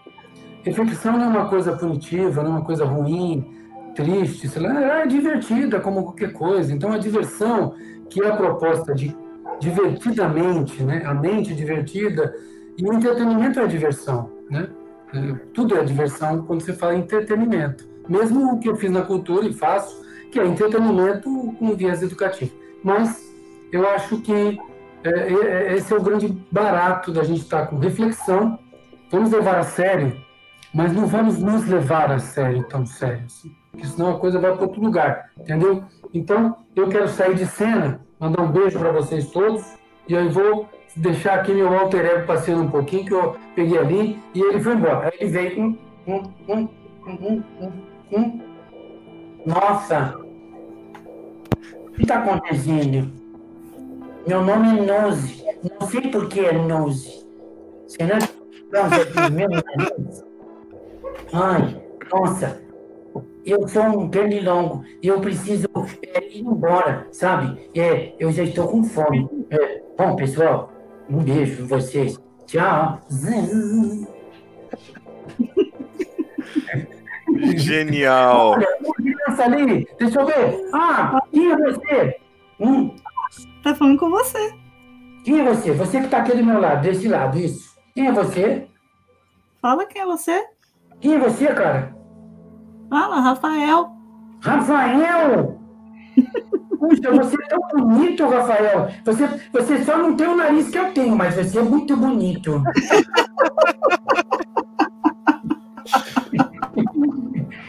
Rafael, olha, um beijo pra você, tá? Manda um beijo pra ele. Manda! Sem graça. Não é sem graça. Não, vai dormir da tarde, hein, Rafael, por favor. Cara, Um beijo pra vocês, tá? manda um beijo. Beijo. Ô, sem graça, você tá, hein? É, mas é assim mesmo, me ficam todos sem graça. Bate o nojinho, você já viu, né? Cara, que genial, genial, genial. Então é isso, pessoal. Nossa, Valeu. genial. E você de casa, você de casa que assistiu aí, continue compartilhando esse link porque a live vai ficar disponível ainda. Então, para as pessoas que às vezes não conseguem assistir ao vivo, você viu que foi um conteúdo fantástico, rico, com reflexão, com arte, com, com psicologia, com emoção, com risada, descontraído, aprofundamento. Então, compartilha para a gente chegar essa mensagem para mais pessoas. Foi um prazer ter você vocês aqui com a gente. Lembrando aí, agradecer nosso patrocinador, que é a Infraprovedor, que faz aí hospedagem de site, a parte de TI e tudo mais, entre em contato. Lembrar que essa semana ainda tem, quarta-feira agora, conversa ilustrada com Rafael Albuquerque, que ele vai falar sobre roteiro de HQ, para você que quer escrever sua própria história em quadrinho, ele vai dar várias dicas.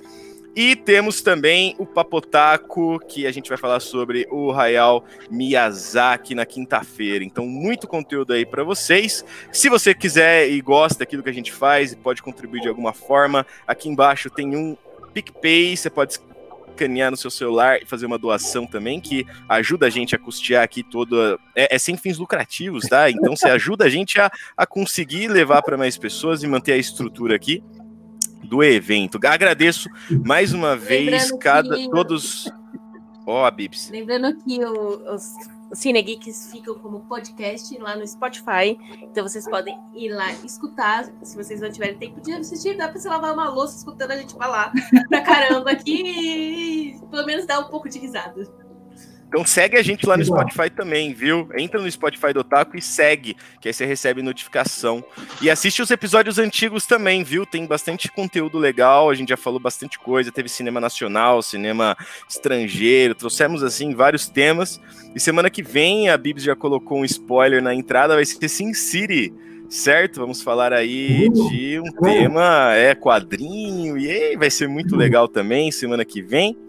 E deixando meu último recado aqui é faça terapia. É, eu acho que é coisa de gente saudável, tem que quebrar esse tabu de que é coisa de gente doida.